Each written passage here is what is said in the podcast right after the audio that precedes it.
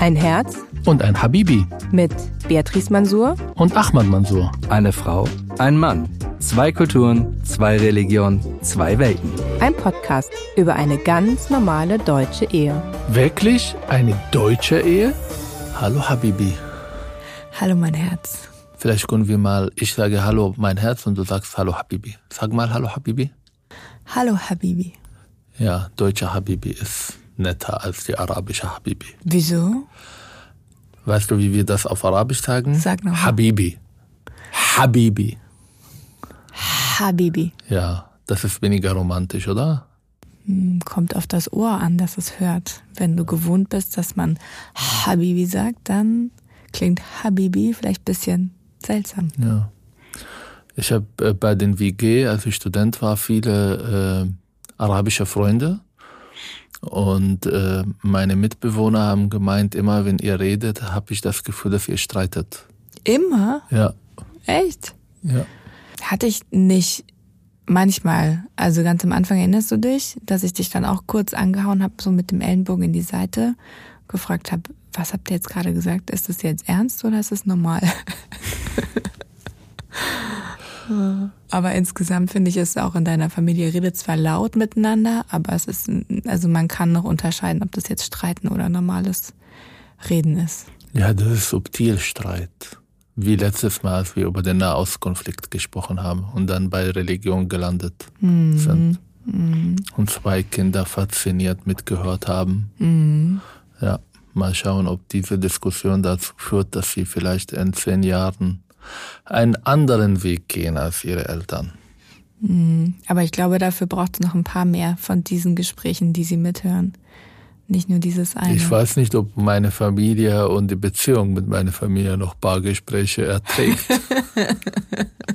das ist die andere Du hast Frage. ja gesehen, dieses Mal im Ostern war die Kernfamilie nur da. Das hat aber mit dir nichts zu tun. Doch, und wie? Natürlich, warum ist mein Cousin nicht gekommen und der andere Cousin nicht gekommen? Weil sie auch mit deinen anderen Brüdern und auch mit deinen Eltern insgesamt im Streit sind wegen anderen Themen. Nein, die tun. Seite gar nicht. Ach, die mütterliche Seite meinst du? Ja. Okay. Also die vaterliche Seite ja, Mhm. die mutterliche Seite gar nicht. Ja, das stimmt. Bei der mütterlichen Seite, die sind auch religiöser noch und Das Problem ist ja teilweise, aber andere sind Atheisten. Und die waren meine beste Freunde, weil sie fanden meine Islamkritik super cool. ja.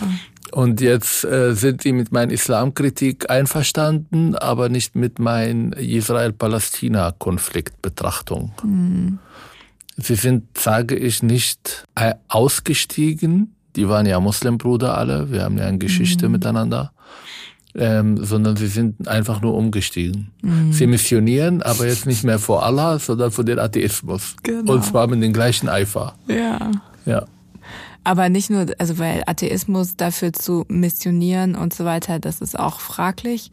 Aber Ja, das ich tut finde, er sie aber. sind mit dem gleichen Eifer auch äh, glühende Antisemiten. Und Ja, das, das ist in sowieso. Kombination ist natürlich ein bisschen, weiß nicht, der Weg Wie ist kann jemand schmal. Antisemit sein, wenn er jeden Morgen ähm, zu einem jüdischen Staat fährt, um in einem jüdischen Krankenhaus zu arbeiten, um jüdische Patienten zu therapieren?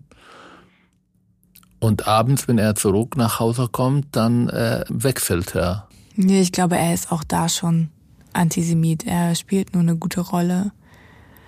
Ich habe das Gefühl, bei den Gesprächen, die ich hatte mit ihm, aber auch mit seiner Frau, im Hintergrund ist immer dieser Punkt, eigentlich gehört das alles uns. Ja, seine Frau ist sowieso ein, ein Fall für sich. Aber ich mag sie. Die war bei uns zu Hause und jetzt redet sie nicht mehr mit mir. Ja, Ja. sie war viel bei uns und sie hat mich begleitet, als wir geheiratet haben in Israel und hat Die kam mit ihrer Tochter, um Justin Bieber hier zu hören. Mhm, genau. Ja, bei uns geschlafen. Zwei Tage später ist sie zurückgeflogen und seitdem keine Kontakt mehr. Ist eine andere Geschichte. Schatz, ich sage jetzt etwas, aber ich weiß es nicht, äh, wie das kommt. Ich habe mich mit der Ehering verletzt. Wirklich, ich habe solche Schmerzen gerade. Also, erstmal die Geschichte. Du bist zwei Wochen nicht da gewesen. Unseren letzten Podcast haben wir ja von Urlaub aufgenommen. Genau, ich war im Urlaub, du warst im Alltag hier in Berlin. Ich habe gearbeitet. Du hast gearbeitet? Damit ich euren Urlaub finanzieren kann. Stimmt gar nicht, ich habe alles, ich hab alles selber bezahlt. Ja, richtig. Ich bezahle genau. alles, was halt Kredit, Strom, alles Mögliche. Deshalb das ist mein Konto leer. Das ist die Basis einfach, ja. Ja, also mein Buch ist da, es ist ein Riesenerfolg. Ähm, ich habe ähm, Interview nach dem anderen, ich habe Lesungen ohne Ende und ich habe jetzt diese beiden Wochen genutzt, um ganz viel zu unternehmen, ganz viel zu machen. Ich war kaum zu Hause. Unsere Spülmaschine ist kaputt gegangen, aber das hat mit mir nichts zu tun. Hm. Das weißt du, dass es mit mir nichts zu tun hat. Die ist mit der gleichen Sache nur sechsmal gelaufen und trotzdem sind sie nicht sauber gewesen. Also nicht, weil ich jetzt nicht äh, äh, keinen Bock habe aufzuräumen, sondern sie waren nicht, nicht sauber. Ja, weil die Spülmaschine ja auch kaputt ist. Wie soll sie sauber waschen? Auch wenn du sie sechsmal anstellst, sie repariert sich leider noch nicht von selber. Du hättest gerne zwischendurch Ich habe es aufgemacht, aufgeräumt, die Spülmaschine sauber gemacht, geguckt, wo das Problem ist. Aber ich mag Hast sie nicht. Und trotzdem willst du sie jetzt nochmal reparieren, statt dass wir ein neuer kaufen. Du sagst, dass das Konto leer ist. Also es ist äh, günstiger, dass wir sie reparieren und dann ja, läuft damit sie noch in zwei ein paar Monaten nochmal 300 Nein, Euro bezahlen. Wir haben ja ein Jahr Garantie nochmal drauf. Also mindestens zwölf Monate wird sie laufen. Ich mag sie nicht. Ist okay. Von Anfang an. Damit kann sie leben. Und ich auch. Ja. Ja. Aber es war trotzdem, also wir hatten eine schöne Woche im Allgäu, meine Eltern, unsere Tochter und ich. Wir hatten super Wetter. Wir hatten fast sommerliche Temperaturen mit über 20 Grad. Und das Allgäu ist einfach schön. Das ist einfach, es war herrlich. Wir sind jeden Tag spazieren gegangen. Die Natur, aber nicht die Menschen. Die finde ich anstrengend. Du siehst mehr Kühe als Menschen dort. Von daher kann man damit ganz gut umgehen. Und die Menschen dort, die wir getroffen haben, waren wirklich an einer Hand abzuzählen und da war sehr erholsam. Wir hatten echt eine coole Zeit. Ja. Warum lachst du dabei? Ich lache nicht. Ich will, dass du weitermachst. Es ist nicht zu lachen. Mein Finger tut weh. Hm. Überleg mal warum. Seine Botschaft des Universums. Genau. Verletzt mit dem Ehering. Genau. Vielleicht bin ich für die Ehe nicht gemacht. Es liegt auch daran, dass du den Ehering so selten trägst. Eigentlich nie. Erst jetzt seit einer Woche. Ja, aber warum? Weil ich dich vermisst habe.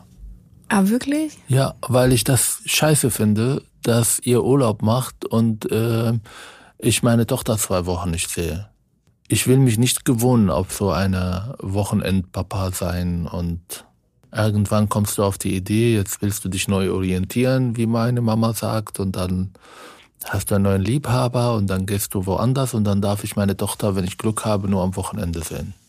Das will ich nicht. Wegen deiner Tochter oder wegen mir? Beides. Gut. Na, jedenfalls das Ende unseres wunderschönen Urlaubs hatte ein Jähes-Ende. Sagt man das so? Nee, keine ich Ahnung. höre das zum ersten Mal. Okay. Was ist das? Abrupt. Ach so. Gau, werde ich sagen. Ein Gau, ja. Naja, wir sind zurückgefahren ähm, und äh, ich würde sagen anderthalb Stunden nachdem wir losgefahren sind, wir waren alle im Auto äh, unterwegs, habe ich gemerkt, dass es meinem Vater nicht gut geht und er war am Steuer. Und um die Geschichte äh, nicht so dramatisch auszuschmücken, obwohl sie sehr dramatisch war, hat er während der Fahrt einen Schlaganfall bekommen, eine Hirnblutung mit äh, Schlaganfall. Wir haben es äh, bemerkt und ähm, mir war nur wichtig, keine Panik zu veranstalten, weil ich gemerkt habe, dass er es noch halbwegs unter Kontrolle hat, aber auch nicht so ganz verstanden hat, was eigentlich passiert. Und dann sind wir auf dem Parkplatz wohlbehalten und irgendwie heil angekommen und ähm, dann ging eigentlich alles recht schnell. Er ist dann ins ähm, Uniklinikum gekommen, ist dort auch auf einer super Stroke Unit, heißt das, wo er gut versorgt wird. Aber die ersten zwei Tage mussten wir echt ein bisschen, war, haben wir die Luft mehr als angehalten. Ja, ob nochmal eine Blutung auftaucht, ob das äh, gestoppt werden kann, wie auch die ganzen Symptome sich entwickeln, weil es schon sehr einschneidend ist jetzt von den Veränderungen. Und jetzt müssen wir mal gucken, wie es weitergeht. Und ja, man muss auch sagen, dass er natürlich ein sehr aktiver Mensch gewesen und ist. Also das ist jetzt nicht, dass es irgendwie hm, äh, in den letzten Jahren ähm, oft krank gewesen oder irgendwie eingeschränkt, sondern ähm, Nee, er ist ein super aktiver Mensch. Ich erzähle immer bei, meine, Ge- bei meiner Familie, dass er immer noch über 80 in der Lage besser Ski zu fahren als ich. Das stimmt. Ja. ja, er war jetzt im Februar noch Skifahren. Mhm. Ja. Aber ich ähm, habe das natürlich alles mit äh, großer Sorge beobachtet, äh, vor allem weil ähm, die Entscheidung war, wie machen wir das jetzt? Bleibst du da? Kommst du zurück? Was macht, was machen wir mit äh, unserer Tochter? Kommt sie nach Berlin? Hol ich sie ab oder äh, bleibt sie bei dir? Und ich habe das Gefühl, dass er kämpft und dass er eigentlich super motiviert ist und dass er schon innerhalb von einer Woche ähm, ja super positive Entwicklung gemacht und dass er das schafft. Hm. Ja, im Moment schaue ich auch mit sehr viel Zuversicht drauf. Deswegen bin ich jetzt auch, glaube ich, gar nicht mehr so ergriffen, wie ich vielleicht vor drei oder vier Tagen irgendwie darüber gesprochen hätte. Und es sind natürlich immer noch viele Sorgen dabei, weil man natürlich nicht genau weiß, inwiefern ähm, kann er wieder wirklich auf die Füße kommen, so wie er eben vorher war. Kann er irgendwie auch in das Leben wieder zurück, so wie es vorher war. Ich glaube es im Moment nicht so richtig. Ich glaube, es wird echt ein Einschnitt sein für uns alle. Aber ich würde trotzdem im Moment schätzen, dass trotz alledem, glaube ich, noch sehr, sehr viel möglich sein wird. Und was mich sehr hoffnungsvoll stimmt, ist, dass ich an ihm wahrnehme, und das bewundere ich auch echt sehr, dieser unbedingte Wille, wieder unabhängig zu sein, eigenständig zu sein und auch wieder zurück da zu sein im Leben und mit seiner Familie noch ein paar schöne Jahre zu erleben. Und direkt kurz nachdem, als es passiert ist, ähm, hatte die, ich weiß gar nicht mehr, worüber meine Mutter gesprochen hatte mit der Ärztin, die war am äh, an seinem Bett. Und dann hat meine Mutter gesagt, nee, der hat, der will noch, der will 100 werden, der hat noch ein bisschen was vor sich. Und dann hat er äh, gelacht und hat gesagt, ja, stimmt. Also, er will, Ja, hast du angefangen zu erzählen, ähm, wie groß äh, die Konflikte zwischen ihm und die Pfleger sind, da wusste ich, er kommt schon durch. ja, Ich diese, glaube, er kam auf die schwarze Liste jetzt bei denen. Sie haben ihn jetzt verlegt in eine andere, in den Parallelgang dort in der Uniklinik. Also man muss dazu sagen, dass die angeschlossen, da ist so eine Pflegeschule angeschlossen und viele von diesen Pflegeschülerinnen und Schülern dürfen dann ihre ersten Erfahrungen dort auch auf dieser Stroke Unit machen. Wie mir irgendjemand erzählt hat, der sich auskennt in diesem ganzen Pflegefachbereich, sagt, das ist häufig für die Anfänger eine dankbare ähm, Einheit, weil eben die Patienten üblicherweise nicht mehr viel können und ähm, eben auch nicht so anspruchsvoll sind und dann kann man ganz gut Erfahrungen sammeln. Jetzt haben sie die Rechnung aber nicht mit meinem Vater gemacht dort, der zum Glück eben kognitiv nicht eingeschränkt ist, äh, jetzt im Moment mit dieser ganzen äh, Schlaganfallgeschichte und eben dann durchaus bemerkt, wenn er klingelt und es kommt niemand Ja, ich werde auch genauso und sein. durstig ist und keiner kommt, um irgendwie ihm die Wasserflasche zu geben, an die er nicht rankommt, weil sie sie so weit vom Bett weggestellt haben und er nicht aufstehen kann. Und ähm, ja, jetzt haben sie ihn woanders hingebracht und jetzt bleibt er dort eine Woche und dann wird er auch schon in die Reha gehen können, was total ähm, super ist ähm, und ich da echt äh, dankbar bin. Ich merke auch, und es sind so ein paar nachdenkliche Momente oder auch Punkte, die ich, ähm, wo ich mir vorstelle oder mich gefragt habe, wie das, wie wir das bewältigen. Ja, du kommst mir, du schickst mir Links über Statement, äh, nee, nicht äh, Testament Ja, und äh, Patientenverfügung. Verfügung. Ich bin noch jung, Mhm. Und ich will nicht darüber nachdenken. Naja, in dasselbe Zimmer zu meinem Vater ist jemand gebracht worden, der war 45 und der hat es nicht geschafft. Hör auf, solche Geschichten zu erzählen. Das gehört zur Realität dazu, mein Ich will Herz. noch Kanzler das, werden. Ich will, ja, aber deswegen musst du doch erst recht vorsorgen. Nein, und wenn ich Kanzler Familie werden will, dann vorsorgen. werde ich nicht sterben, bis ich meine Ziele erreicht habe. Dieses Land einmal so zu verändern, dass die kleinen Menschen in diesem Land zugehört werden und nicht von einem Kanzler, der ein, äh, der ein Bürger einfach auslacht, weil er seine Not nicht versteht. Und ein Kanzler, der stolz erzählt, dass er nicht mehr weiß, wie viel Sprit kostet, weil er ja niemals seit Jahren äh, getankt hat. Ich bin derjenige, oh, ich klinge so narzisstisch. Mhm. Gut, dass du es selber gemerkt hast. Nein, das ist total wichtig. Wir haben viel Verantwortung übernommen. Wir haben eine Firma gegründet. Wir haben Verantwortung für viele Mitarbeiter. Wir haben eine Tochter. Und wir haben auch, indem wir miteinander uns. Äh, Aber ich dachte, wenn einer von uns abkratzt, nein. dann Kannst kriegt der andere das. Respektvoller sagen, nein, das ist eben nicht der Fall. Wenn du den Artikel gelesen hättest, den ich dir geschickt habe, hättest du direkt erstes Irrtum. Es war ein Artikel tatsächlich von der Welt über Irrtümer. Die schreibt gute Artikel. Irrtümer über das Haben ein guter Podcast. Irrtümer über das äh, Erbrecht und Erbe. Und da ist eben genau der Punkt. Wir sind zwar verheiratet miteinander, aber du erbst nicht alles von mir automatisch. Du erbst von mir nur drei Viertel.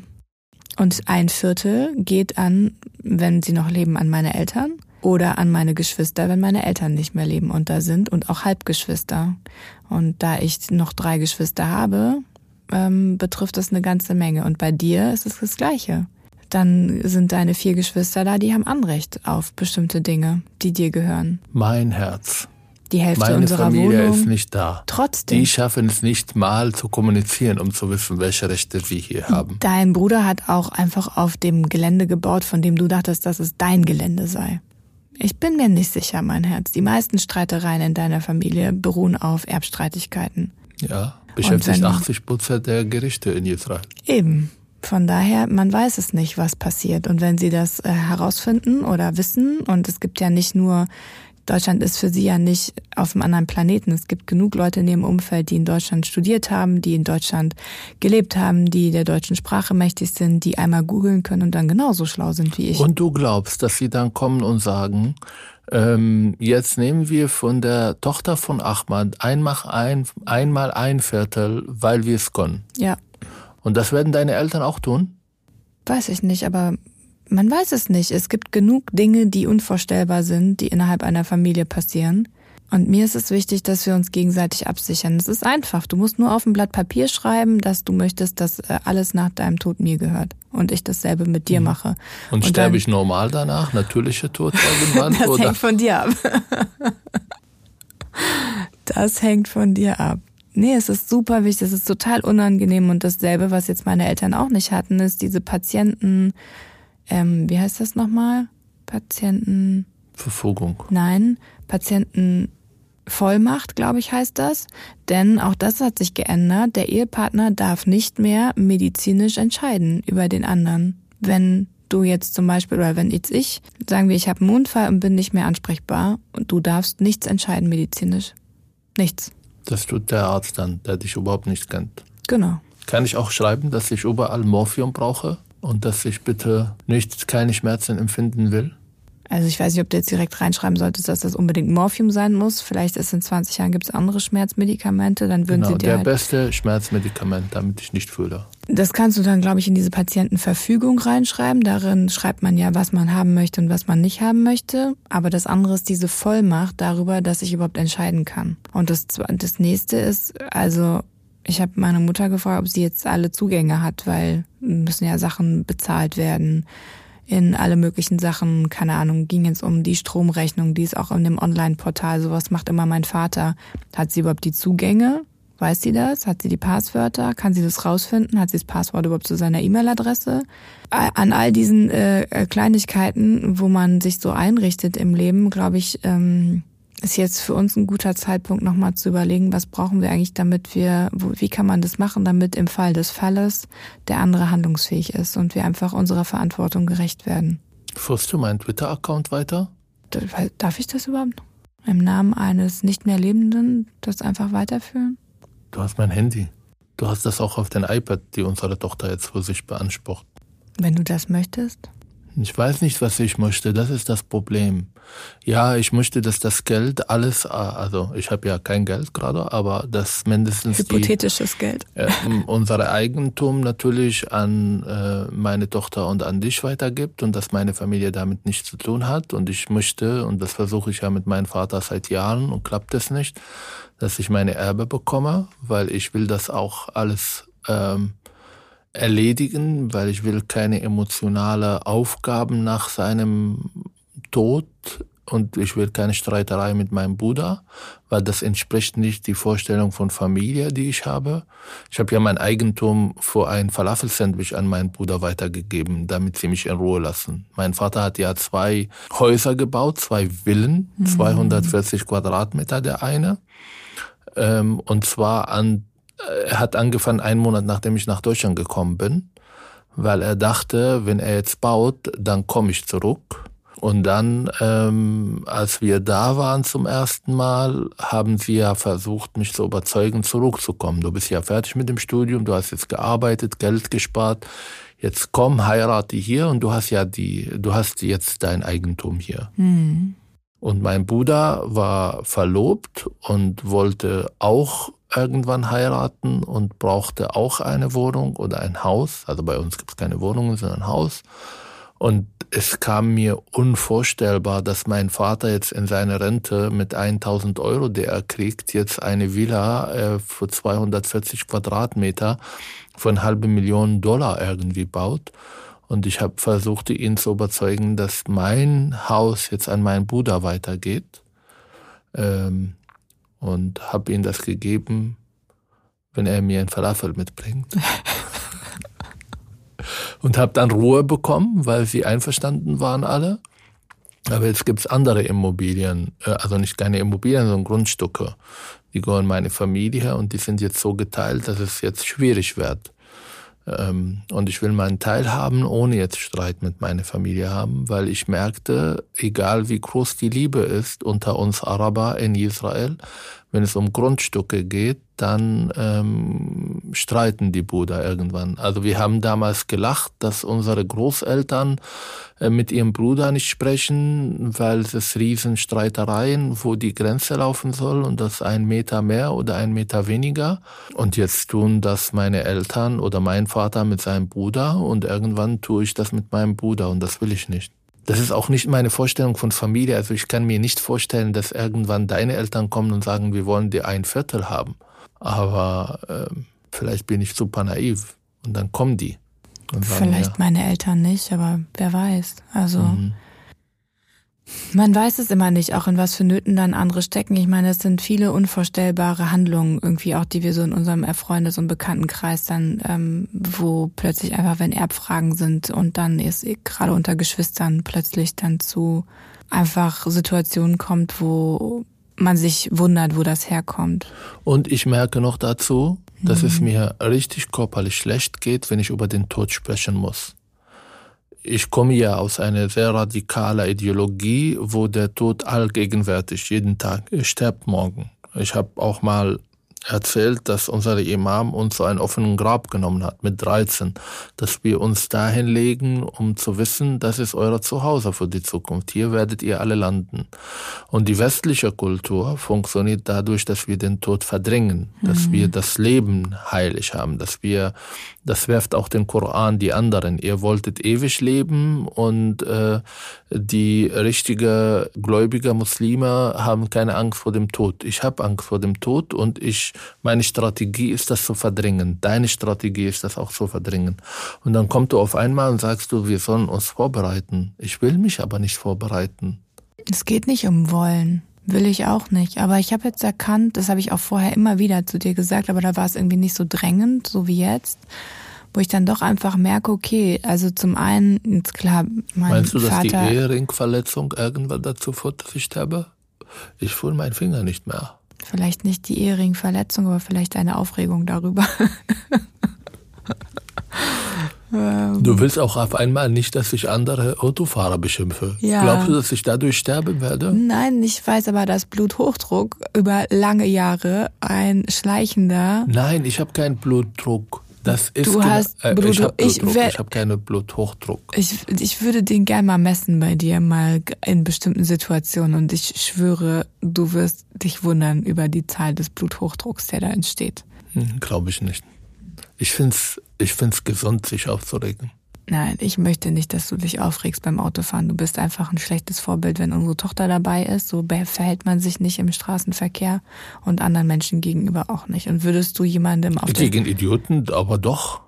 Ja, aber Egal, das ist, darüber wir will ich gar nicht ja, mit Nein, dir doch, sprechen. wir reden nein. über binationaler Ehe, ja. ja. Und wir haben von Anfang an gewusst, dass wir sehr unterschiedlich, mit sehr unterschiedlichen Themen sehr unterschiedlich umgehen, ja. Ja. Und jetzt merke ich schleichend, und das macht ihr Deutsche immer, immer, egal in welcher Kannst du Situation. aufhören, mich zu generalisieren und einfach homogen in eine Ja, Gruppe zu aber packen? das ist, Mache ich mit dir auch nicht. Ich bin einfach doch, ein du. Individuum, das vor dir Ja, sitzt. aber diese schleichende Einflussnahme auf die Nein. anderen, auf eine Art und Weise, dass du sie so gerade beugt, wie es dir passt. Das ist dein Komplex. Du bist ja noch nicht mal mehr in der Lage, wenn ich zu dir sage, da ist eine Parklücke frei.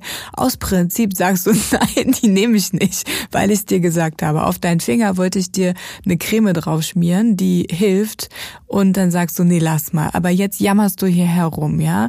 Du bist einfach äh, in, du hast dich früher auch nicht so aufgeregt beim Autofahren. Das ist auch eine Veränderung und ich reagiere darauf und du solltest einfach damit leben, dass wenn du das Ich habe mich immer aufgeregt. Nein, hast du Immer. nicht. Dann hast du dich, dann hast du dich sehr verstellt Hast die du ersten nicht Jahre, gemeint beim sind. ersten Drive Now Fahrerei äh, von mir, dass ich dass ich eigentlich einen äh, Zusatzkurs machen soll? Ja, habe Ja, ich auch also- gesagt. Meine ich auch. Das ist auch an vielen Stellen reagierst du auch komisch beim Autofahren.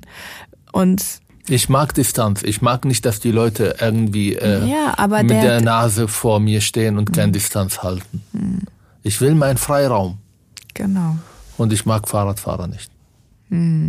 Aber das gehört zum Leben. Lebendig sein, sich aufregen. Du kannst dich auch aufregen. Reg dich auf, aber beschimpf nicht andere Menschen. Dann ist das Aufregen nicht mehr bei dir, sondern du gibst es an jemand anderen. Schatz, Und das ist nicht Fenster ist zu. Wenn Trotz ich jetzt eben, auf Arabisch schimpfe, glaubst du, dass wenn das ich Fenster jemandem zu ist. Du bist- beschimpfe auf Arabisch, wer, was versteht er davon? Was versteht er davon? Das ist für mich.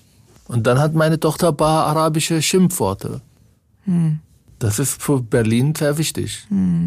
Und ich muss auch meine Arabisch auch immer wieder trainieren. Nicht, dass ich das vergesse. besonders den Teil des Arabisch. Aber sag mal, eine andere Frage, die mich beschäftigt, ist, ähm, wenn wir uns schon mit diesem Tod ähm, beschäftigen, was ist für dich wichtig? Was ist für dich ein gutes gelebtes Leben? Was willst du gelebt haben? Was ist dir besonders wichtig? Ich will Kanzler werden. Das kommt als allererstes? Ja. Ich will mitgestalten. Ich dachte, du wolltest nur Minister werden, jetzt schon Kanzler? Ja. Okay. In zwei Wochen Gott vielleicht? Nein. Nein, das ist eurer Vorstellung von Macht. Ich will auch nicht Kanzler werden, um ein äh, vierten Reich hier zu erreichen, sondern ich will ein demokratischer Kanzler werden. Okay. Du darfst aber mal nicht lachen. Tut mir leid. Ja, ich versuche dich ernst zu nehmen. Ja. Ja, nee, auch moralisch gesehen darfst du nicht lachen. Das können wir nur Ausländer machen. Ach so, stimmt. Richtig. Also ich habe ähm, ich habe Ziele im Leben. Ich merke, wenn ich diese Ziele nicht erreiche, dann bin ich traurig und wütend teilweise. Ich will Mitgestaltungsmacht haben in dieser Gesellschaft. Ich will nicht als Opfer wahrgenommen, sondern als Teil dieser Gesellschaft. Ich mache ja Karriere nicht mit meinem Opfer sein, sondern mit Wissen und mit der Arbeit und mit den Meinungen, die ich äh, schreibe und äußere zu unterschiedlichen Themen. Ich will mh, mit meiner Familie schöne Zeit haben. Ich will meine Tochter äh, beim Großwerden beobachten. Ich will den ersten Freund bedrohen, wenn er zu uns kommt. Ich will auf ihre Hochzeit tanzen und der Hochzeit bezahlen. Ich will ihr ein Auto, eine Apotheke, ein Krankenhaus kaufen, wenn es sein muss, eine Wohnung hinterlassen, damit sie äh, einfach mit einer gewissen Voraussetzung das Leben anfangen kann. Ich will versuchen, dass sie kein Wok wird und dass sie auch Leistung schätzt und dass sie zu einem verantwortungsvoller, empathischer Mensch wird in dieser Gesellschaft. Ich will mit dir älter werden, ich will mit dir streiten, ich will irgendwann mit äh, 70 meine Medikamente nicht nehmen wollen und von dir hören, dass es nicht in Ordnung ist. Urlaubs machen, ja. Und irgendwann will ich beim Einschlafen sterben. Und vorher dein mein Passwort an dir weitergeben. Dann sag ich, Schatz, es gibt etwas, was ich dir unbedingt sagen will. Ich habe 30 Kilo Goldpaaren.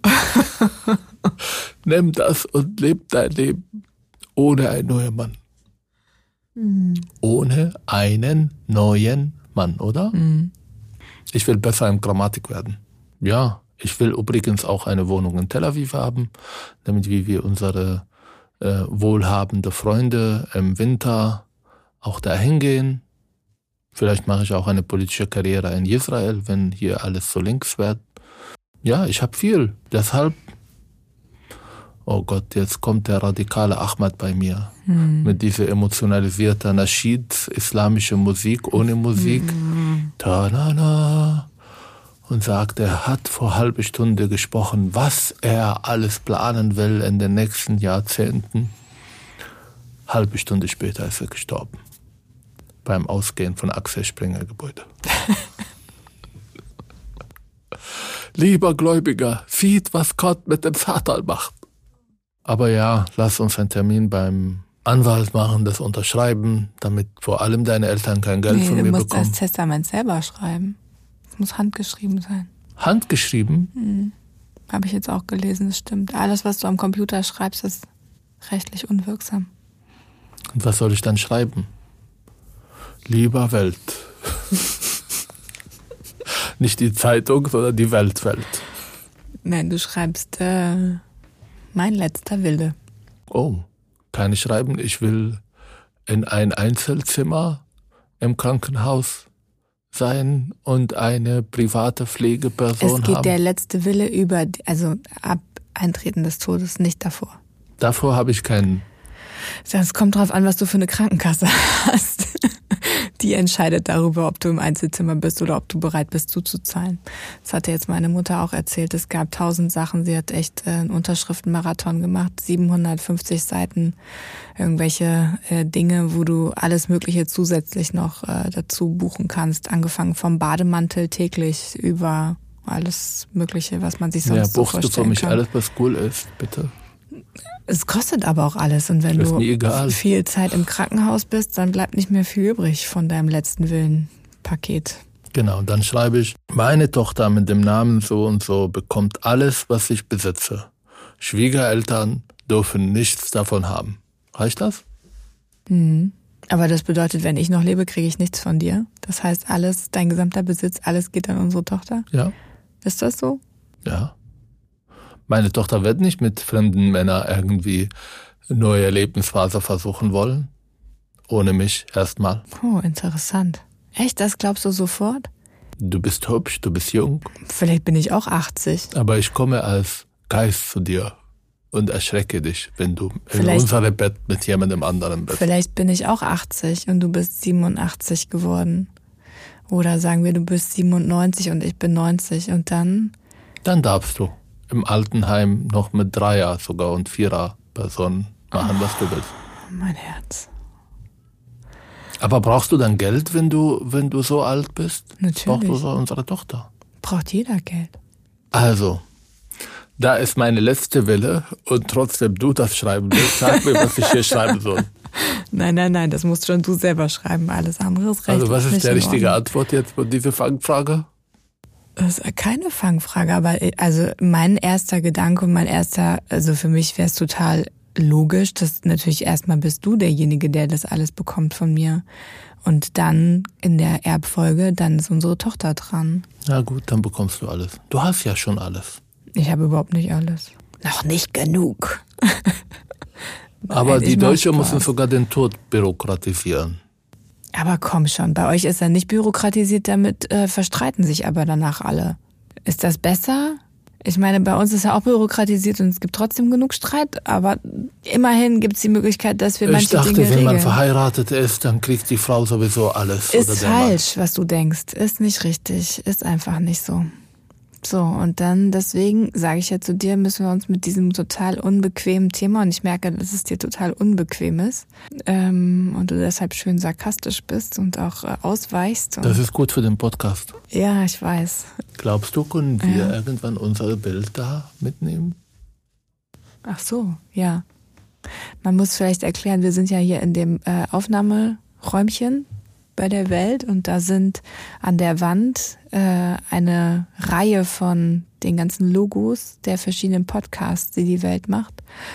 Und unseres ist dabei und zwar. Unser ist der größte. Genau, das größte Bild von uns. Und ich möchte das, wenn wir aufhören, hier Podcast zu machen, mitnehmen. Dann musst du fragen, ob du das darfst. Okay. Mhm. Nein, es ist mir unangenehm, über das Thema zu sprechen. Es ist mir unangenehm, mich damit zu beschäftigen. Ich will mein Buch verkaufen. Ich will Bestseller werden. Ich will, dass diese Zuschauer, Zuhörer und Zuhörer, die noch das Buch nicht gekauft haben, irgendwie überzeugen, das Buch zu kaufen, weil es großartig ist. Dein Buch ist auch großartig. Und das wird sich auch verkaufen. Ja, aber warum Trotz sollen wir jetzt über den Tod sprechen? Weil ich habe ja vor, noch ein paar Bücher zu schreiben. Wirst du ja auch Und Ein Buch mit dir vielleicht über unsere binationale Ehe. Mit komischen Bildern. ja, ich würde mich freuen, mit dir ein Buch zu schreiben. Wir auf den Checkpoints zwischen Jerusalem und Ramallah. Oh, war ja. Wir am Flughafen Ben Gurion. Mhm. Mein Cousin spuckt ein Polizist, weil ihn gerade nicht erlaubt, mit seiner Frau ohne Ausweis reinzugehen. Ja. Wir beide in Nepal. Ich blau in eine Küche. Grün. Grün, okay. Ja. Grün warst du. Wir beide in Nepal in den Himalaya-Bergen beim Praxis. Der Arzt kommt in einen Monat. Welche Transportmittel gibt es, damit man in den nächsten Staat kommt? Maultier. Wir beide in Kanada. Hm. Wir beide wo waren wir noch? In New Delhi. Mhm. Wir beide in Jordanien. Mhm. Ja, ich habe Lust, mit dir noch viel zu erleben und viel zu machen und ja, unser Leben. Und jetzt leben wir und du willst mit mir überhaupt nicht viel unternehmen. Ja, das weil du Angst vor mir hast. Ich habe nicht Angst vor dir. Ja, wir wollten jetzt irgendwo in Europa gehen, weil ich einen Preis bekomme. Und dann hast du entschieden, dass du nicht mitkommen willst mit unserer Tochter. Nein, aber das hatte andere Gründe. Ich habe keine Angst vor dir. Das hast du, glaube ich, sehr komisch gesagt. Denn dir, ich würde auch nicht sagen, dass es Angst ist, eher Sorge. Äh, und das betrifft eigentlich eher unsere Tochter. Und unsere Tochter hat auch schon gesagt, dass sie eigentlich keine Lust hat mitzugehen. Die ist jetzt sieben und findet es furchtbar langweilig, zwei Stunden lang den ganzen Erwachsenen immer zuhören zu müssen, still sitzen zu müssen. Oh, Sollte sie nicht sehen, wenn ihr Papa eine große Anerkennung bekommt? Einmal? Hat sie doch schon mehrmals gesehen. Und es wird auch nicht das letzte Mal sein. Aber ich weiß nicht, ob das, was du dir wünschst, was dabei bei ihr hängen bleibt, auch wirklich hängen bleibt, weil ihre Welt ist einfach noch Sie versteht auch nicht, was die Erwachsenen da sagen. Sie weiß, dass ihr Papa großartig ist. Für sie ist ihr Papa sowieso der Größte. Dafür braucht sie nicht dich zu sehen auf einer Bühne, wo du einen Preis bekommst und Leute, die dir zu applaudieren. Aber das sind Momente, die man mit den Leuten, die man lebt, teilen will. Verstehe ich total. Aber auch mit der Situation, in der wir sind, mit deiner Gefährdung und mit dem Personenschutz. Und dann ist es eine öffentliche Veranstaltung. Sie ist das einzige Kind dort weiß ich nicht, ob das eine gute Kombi ist. Mein Cousin ist auch gestorben. Siehst du, der Tod kommt vielleicht doch früher, als du denkst. Ja. Du? Ich merke auch, dass ich damit überhaupt nicht klarkomme, auch mhm. Leute zu sehen, die krank sind, zum mhm. Beispiel. Also als meine, sie hat ja nur den Bein gebrochen damals und dann bin ich hingegangen, aber so meine Mutter in dieser Hilflosigkeit zu sehen, das tat nicht gut bin da nach zwei Tagen abgehauen, wieder nach Deutschland. Was Und würdest du eigentlich machen? Das habe ich mich auch gefragt. Was würdest du eigentlich machen, wenn es mir so gehen würde? Wärst du in der Lage, für mich da zu sein? Hm, weiß ich nicht. Ich hoffe. Ich werde nicht mit mir selber sein, wenn es mir so dreckig geht. Aber ist das nicht auch das, was Ehe bedeutet, dass wir uns gegenseitig auch versprechen, auch in solchen Situationen füreinander da zu sein? Ja, aber trotzdem kann ich sagen, dass es mir schwer geht bei ja, schwer ist ja was anderes, natürlich. Wenn's dir, wenn dir das leicht gehen würde, wenn du mich hilflos sehen würdest, dann würde ich auch ein bisschen mich fragen, ob das eine gute Idee ist, mit dir verheiratet zu sein. Das sollte dir schwer fallen. Es geht nicht darum, dass es das dir leicht soll fällt. Soll ich versuchen, dein Leben zu verlängern, je Möglichkeiten, oder soll ich den Kissen auf dem Kopf machen und dich erlösen? Ich weiß nicht, ob das strafrechtlich relevant ist, wenn ich dir, wenn du so eine Frage mir öffentlich im Podcast stellst und je nachdem, wie meine Antwort hier lautet. Nein, ich will nicht unbedingt auf Teufel komm raus. Oh, ist auch ein interessantes Wortspiel in dem Zusammenhang. Mhm. Ähm, ich will nicht auf äh, alles, also um allen jeden Preis Deshalb will ich Morphium, weiterleben. Weil ich wirklich nicht ähm, ertrage, krank zu sein und äh, Schmerzen zu haben. Wenn die Ärzte sagen, Würdest keine Chance. Ja, diese Ärzte sagen sowas nicht. Und die Ärzte irren sich auch, sind ja auch keine allwissenden Götter. Ärzte irren sich auch. Passiert. Sind Menschen, sie geben Prognosen ab, vielleicht stimmt sie, vielleicht stimmt sie nicht. Und bis dahin darf ich leiden. Es geht nicht um Leiden. Es geht doch darum, auch zu kämpfen und daran zu glauben, dass man wieder zurückkommen kann. Und dass auch manchmal auch Ärzte bei all ihrer Prognose vielleicht das eine oder andere nicht richtig eingeschätzt haben oder ähm, der Körper ist auch so komplex, dass auch die Medizin heute noch nicht alle Zusammenhänge in aller Gänze hat. Und ich glaube, dass ein wesentlicher Punkt echt ist. Die Motivation. Der Lebenswille. Und ja, zwar der absolute Wille, wieder zurückzukommen, zu leben, da zu sein. Der kann es nicht immer ändern und auch nicht, auch manche Menschen sterben trotzdem, auch obwohl sie einen unbändigen Lebenswillen hatten und vielleicht auch bis zum Schluss, bis zum Schluss haben. Aber ich glaube, die Art und Weise, wie man die Situation bewältigt, da kann es wirklich deutlich. Ja, da mache ich mir verändern. bei dir und bei mir keine Sorge, weil wir noch nicht fertig mit diesem Leben. Aber um den letzten Wellen zurückzukommen, zum letzten, zu letzten Wellen zurückzukommen, du hast mir auch nicht die Frage beantwortet, ob du dann evangelisch beerdigt werden willst oder nicht. Mhm. Ich habe dir ja ganz klar gesagt, solange meine Eltern leben, beerdige mich da, wo die Leute, wo meine Eltern in der Nähe sind. Wenn sie nicht mehr am Leben sind, was ich sehr hoffe, wenn ich dann sterbe, dann, ich habe noch nicht entschieden, ob ich dann eine Seebestattung haben will oder in der Natur. Ich möchte, wenn ich mir wünschen darf, was dein letzter Wunsch sein soll. Das überrascht mich sehr. Bitte. Bitte keine Seebestattung. Mit Warum? allem anderen kann ich leben, aber bei der See gibt es keinen Ort, wo man hingehen kann. Und für mich ist es wichtig, einen Ort das zu See? haben. Nein, das ist. Es gibt sogar Studien dazu, dass die Menschen, die Hinterbliebenen mit von Seebestatteten ähm, im Trauerprozess länger brauchen und es ihnen echt schwerfällt, weil es gibt keinen Ort. Weil einfach okay. nur an die See zu gehen, ist kein Ort. Dann unter einen Baum. Und das ist auch meine Antwort an dich. Also ich habe keinen festgelegten Ort, wo ich jetzt sage, keine Ahnung, da will ich unbedingt jetzt begraben werden, überhaupt nicht. Ja, und wie soll mir ich dann entscheiden? Es, mir ist es wichtig, dass es einen Ort, dass es einen Ort gibt, zu dem du und auch unsere Tochter einmal zurückkehren könnt oder andere Menschen, denen es wichtig ist. Religiös oder nicht religiös? Ach, ist mir eigentlich auch ein bisschen egal im Moment. Okay. Kannst du das ein bisschen lauter sagen? Das ist mir im Moment nicht wichtig, ehrlich gesagt, ob religiös oder nicht religiös. Und ich habe noch nicht entschieden und ich kann nicht entscheiden, ob ich dann mit meinem Körper in der Erde sein will oder nur mit der Asche. Was sind das für Fragen? Schatz, aber sie sind wichtig. Irgendwann ja, werden aber sie ich komme aus einer Kultur, da hat man keine Wahl. Da stirbt man, innerhalb von zwei Stunden ist alles erledigt. Und ich will nicht auf Beerdigung, ich will nicht mich mit dem Tod beschäftigen, ich will nicht Leute trosten, die jetzt jemanden verloren haben. Das kann ich alles nicht. Nicht mit 46. Mit 76. Für dich ist das alt, oder? Was ist für dich eigentlich richtig alt? Wenn ich in unserer Maisonettenwohnung auf die Treppe einen automatischen Aufzug habe, dann bin ich alt. Vorher ist alles in Ordnung.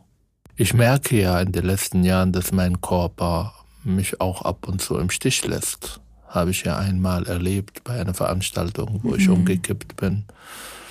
Übrigens die besten zehn Minuten meines Lebens. Ich war in so ein cooler Ort. Also wenn das wirklich der Vorbereitung auf den Tod, dann soll ich keine Angst haben.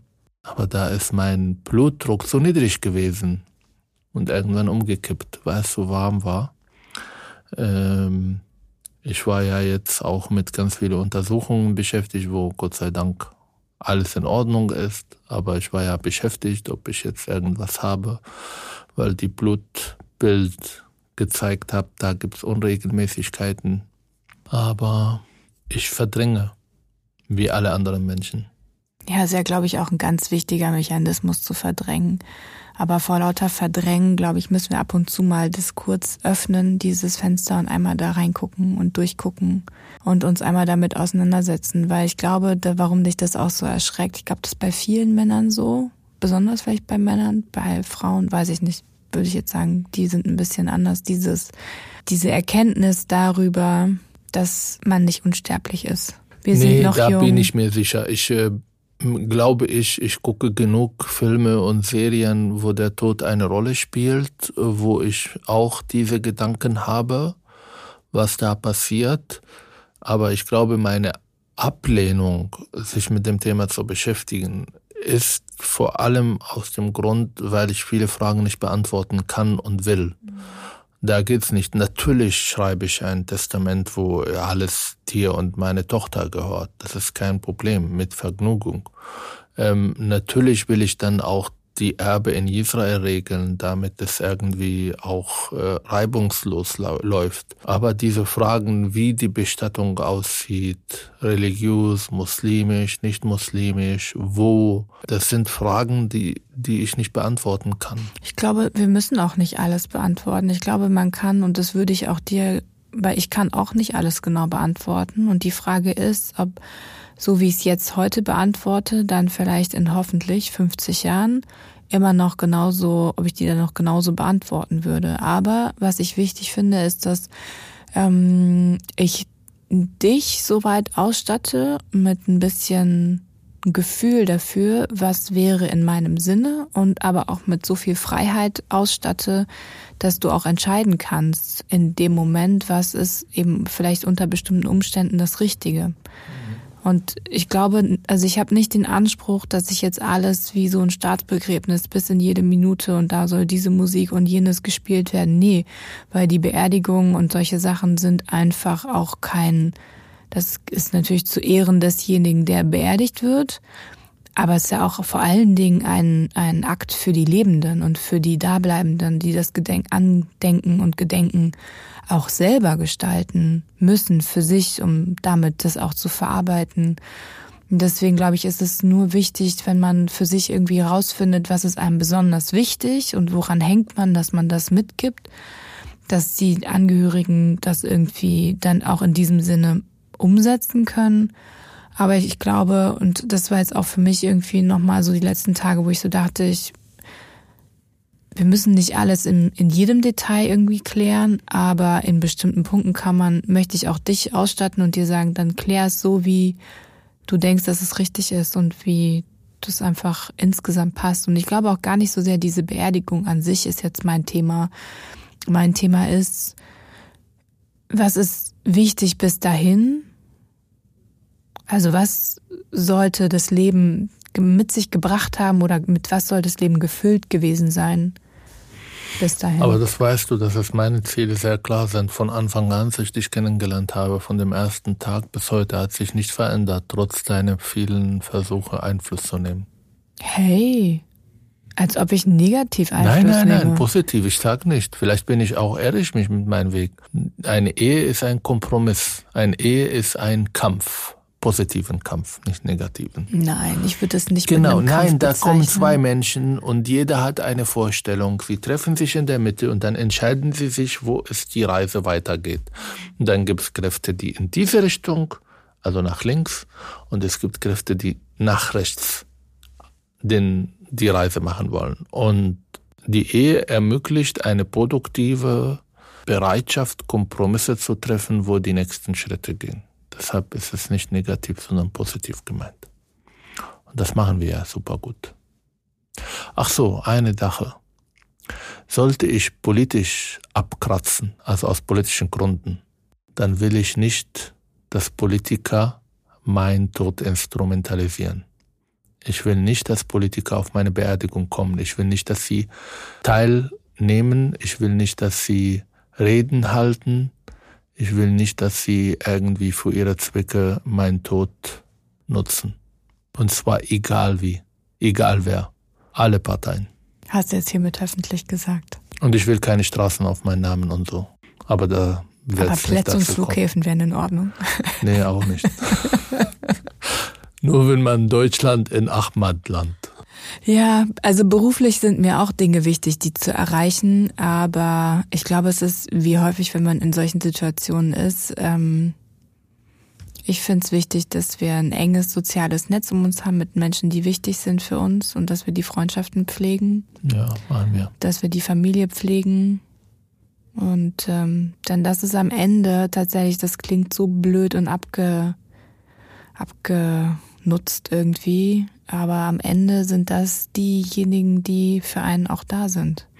Übrigens, als ich umgekippt bin auf die Veranstaltung in Nordrhein-Westfalen und nachdem ich aus diesem sehr schönen Gedankenwelt aufgeweckt wurde, ich war ja fünf oder zehn Minuten weg, da haben die Personenschützer mich aufgeweckt.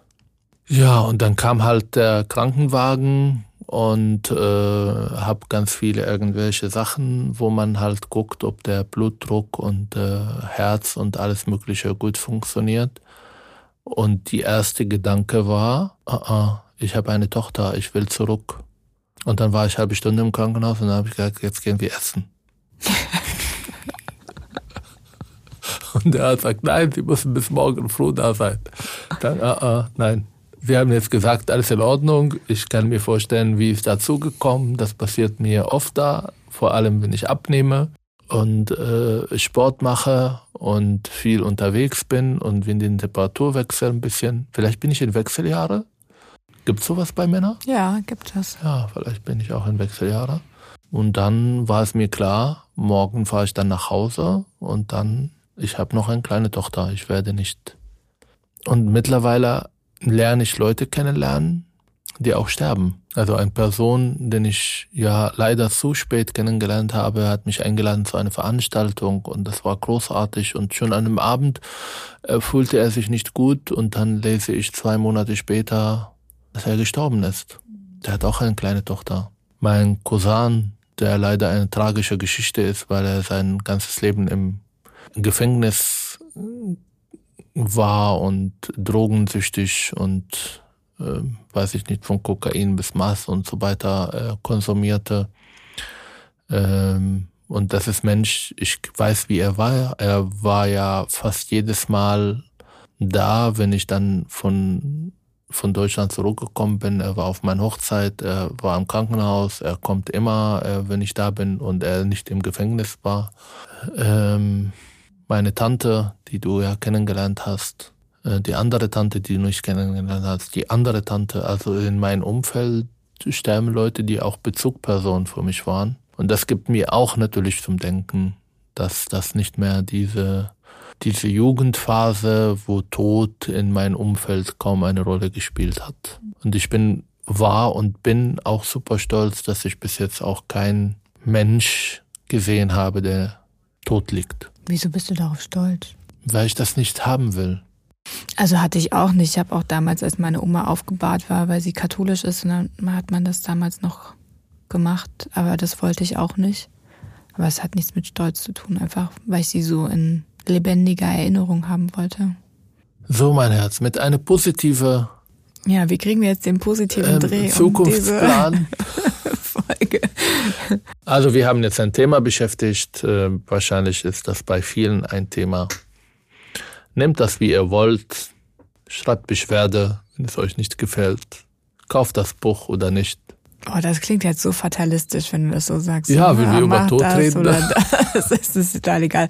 Nein, ich glaube, wir waren uns doch Kauft einig, das Buch. dass die Dinge nicht egal sind, auch, auch wenn eines gewiss ist, dass wir irgendwann... Nein, ist es nicht. Und es ist nicht egal, dass die Leute nicht das Buch kaufen, weil es eigentlich, äh, wenn Leute uns gut finden, dann sollen sie uns unterstützen. Wir machen hier einen nachhaltiger, grüner Podcast. Nachhaltig vor allen Dingen. genau. Äh, klimaneutral. Ja, CO2-neutral. Genau. Und deshalb brauchen wir Unterstützung. Und Also. deshalb bitte unterstützt uns weiter am Leben zu sein und erfolgreich zu sein. Und schreibt uns, wie ihr damit umgeht, ob ihr in euren binationalen Ehen, Beziehungen, Familien, andere Umgänge mit dem Tod habt. Irgendetwas, was vielleicht hilft. Oder mit Krankheit, genau. und mit Krankheit Tipps wie wir vielleicht damit besser umgehen können oder es nicht so verdrängen oder ein bisschen lockerer. Ja. Und bleibt gesund. Jawohl, genau. Tschüss. Bis zum nächsten Mal. Ciao. Ach so, und schreibt uns, wenn Ja, ihr, ja. genau, an. Ich gebe die E-Mail-Adresse nochmal durch. Ja, das ist deine Aufgabe immer. Ja, richtig, weil du sie immer vergisst. äh, schreibt uns an herz und habibi.welt.de. Wir freuen uns auf eure Post. Bleibt gesund. Tschüss. Tschüss.